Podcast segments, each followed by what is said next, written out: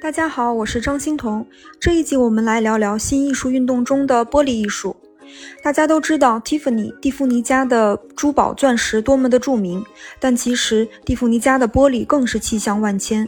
当然呢，此 Tiffany 非彼 Tiffany，做珠宝的是老爸，做玻璃的是儿子。著名的珠宝品牌蒂芙尼的创始人是查尔斯·刘易斯·蒂芙尼。他的儿子路易斯·康福特·蒂芙尼是美国著名的珠宝设计家和玻璃工艺大师。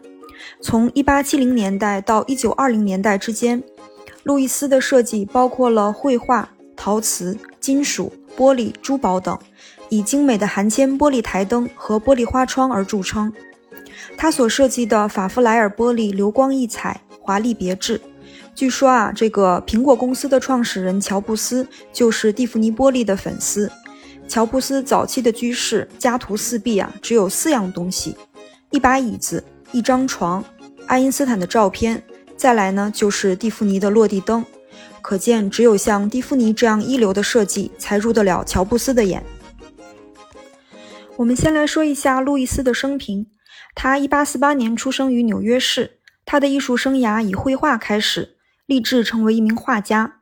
当时，父亲为了培养他的艺术才华，送他去欧洲学习大师们的作品。1865年，路易斯走访欧洲，参观了很多拜占庭时期的教堂，对中世纪的玻璃花窗深深着迷。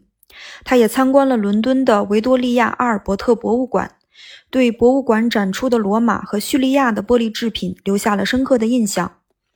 从欧洲回国后，他开始将精力转向了装饰艺术。1875年，他开始对玻璃制作和室内设计感兴趣，与布鲁克林的几家玻璃工厂合作。1879年，他和几位合伙人成立公司，承接室内装饰的项目，负责壁纸、家具和面料的设计。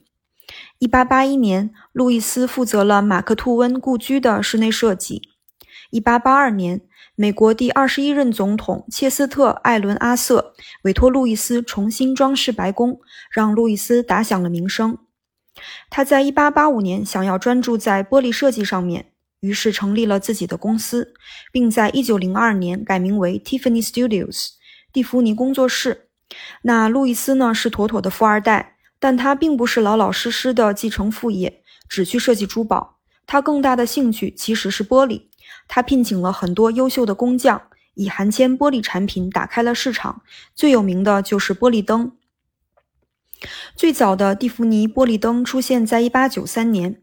就在这一年，路易斯在纽约皇后区的科罗纳建立了一家玻璃厂，雇佣了阿瑟纳什来管理。每一盏都是匠师手工制作的。那类型呢，大概可以分为七种：一呢是不规则的高边框，二是不规则低边框。三是法夫莱尔玻璃，四是几何形，五是几何到花卉过渡型，六是花卉锥形灯，七是花卉球形灯。那上下边框不规则的灯，边缘是镂空的，模仿树枝生长的形态。几何形灯呢，一般由三角形、正方形、长方形和椭圆形拼接而成。对于花卉类型的灯，一般呢都采用自然的植物造型，以及蜻蜓、蜘蛛网。蝴蝶、孔雀羽毛等元素，那灯座也很重要。大部分灯座是由蒂芙尼位于皇后区的铸造厂以青铜制造，部分还有珐琅或马赛克装饰。灯罩和灯座的搭配呢也有讲究，比如说紫藤灯罩就要配上树干灯座。那以上这些类型中最有名的发明就是法夫莱尔玻璃。那我们来说说法夫莱尔，在一八九三年。蒂芙尼和阿瑟纳什一起开发了一种在烧熔状态下混合不同颜色玻璃的方法，能够营造出细腻的色差与肌理质感。蒂芙尼将它的吹制玻璃命名为法夫莱尔，意思是手工制作，并在1894年申请了专利。每一件法夫莱尔玻璃制品都是独一无二的，不是批量生产的。法夫莱尔玻璃有一种半透明的质感，散发霓虹光泽。有大理石般的纹理和羽毛般的花纹，给人流光溢彩的视觉效果。路易斯曾这样形容法夫莱尔玻璃：“他说，法夫莱尔玻璃最大的特色是它亮泽或深沉的色调。这种彩虹色泽仿佛是美洲蝴蝶的翅膀、鸽子、孔雀的颈部，或是各种甲虫的翼背呈现的视觉效果。蒂芙尼玻璃公司将普通的生活用品，比如灯具、花瓶，变成了精美的艺术品。配图中呢列出的五件法夫莱尔玻璃花瓶，其中最右边的这个花瓶造型最为特别，是一个打开的扇形，花纹如同孔雀的羽毛，散发红彩光泽，好像真的是一只优雅的开屏的孔雀。那除了法夫莱尔，蒂芙尼的玻璃工作室还发明了质地和色彩各不相同的玻璃。比如，第一种是乳白玻璃，是指多种色彩拼接在一起的有乳白效果的玻璃。第二个是流光玻璃，带有玻璃线条，模仿了树枝和草的纹理。第三种，表面有不规则薄玻璃片的碎裂玻璃。第四个是碎裂流光玻璃，是前二者的结合。第五，环形斑驳玻璃，表面有环形的斑驳花纹。第六呢是波纹玻璃。顾名思义啊，表面有水波纹一样的肌理。第七呢是褶皱玻璃，模仿了面料褶皱重叠的质感。想不到一块小小的玻璃可以变化出这么多种可能性。那当然，惊艳的艺术效果背后是玻璃烧制技术的支撑和匠师精湛的技艺。一八九九年，路易斯的公司开始了珐琅制品。几年之后，他又成立了陶器厂。一九零二年，他的父亲查尔斯·蒂芙尼逝世后，路易斯被命名为蒂芙尼珠宝公司的首任设计总监。他的珠宝设计常取材自然，包括花朵、植物、水果和昆虫，采用半宝石和珐琅工艺。就这样，路易斯·蒂芙尼的装饰艺术世界逐渐扩大了版图。给大家欣赏一些蒂芙尼工作室的其他作品。除了玻璃灯以外呢，最著名的就是玻璃花窗了。在一九零零年的巴黎国际博览会上，蒂芙尼的含铅玻璃花窗四季荣膺金奖。大家可以看一下文稿中的配图。春这件作品上面呢是五颜六色的郁金香，预示着春天的到来。周围有像宝石一样的装饰，熠熠生辉。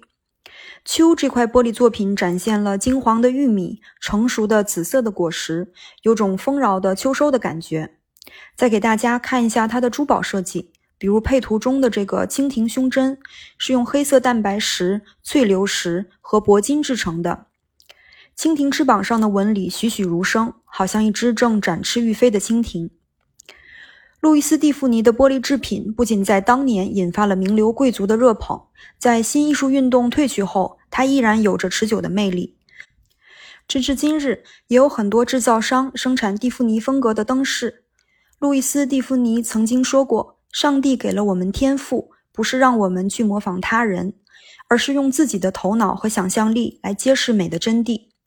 嗯，所以说呢，所有伟大的艺术家都是独行者，摸索出独属于自己的道路，将头脑中疯狂的幻梦凝固到器物上。无论媒介是钻石还是玻璃，都是将人类的奇思妙想与自然中的材料结合在一起，于是就造就了不朽的艺术。好了，最后的本期总结。路易斯·康福特·蒂芙尼是蒂芙尼珠宝公司创始人查尔斯·蒂芙尼的儿子，他是美国著名的珠宝设计师和玻璃工艺大师，以精美的含铅玻璃台灯和玻璃花窗而著称。他所设计的法夫莱尔玻璃流光溢彩，华丽别致。他创立的蒂芙尼工作室研发了七八种不同质感和纹理的玻璃，装饰了无数的居室、教堂，遍布各大博物馆。蒂芙尼玻璃成为了一个时代的代名词。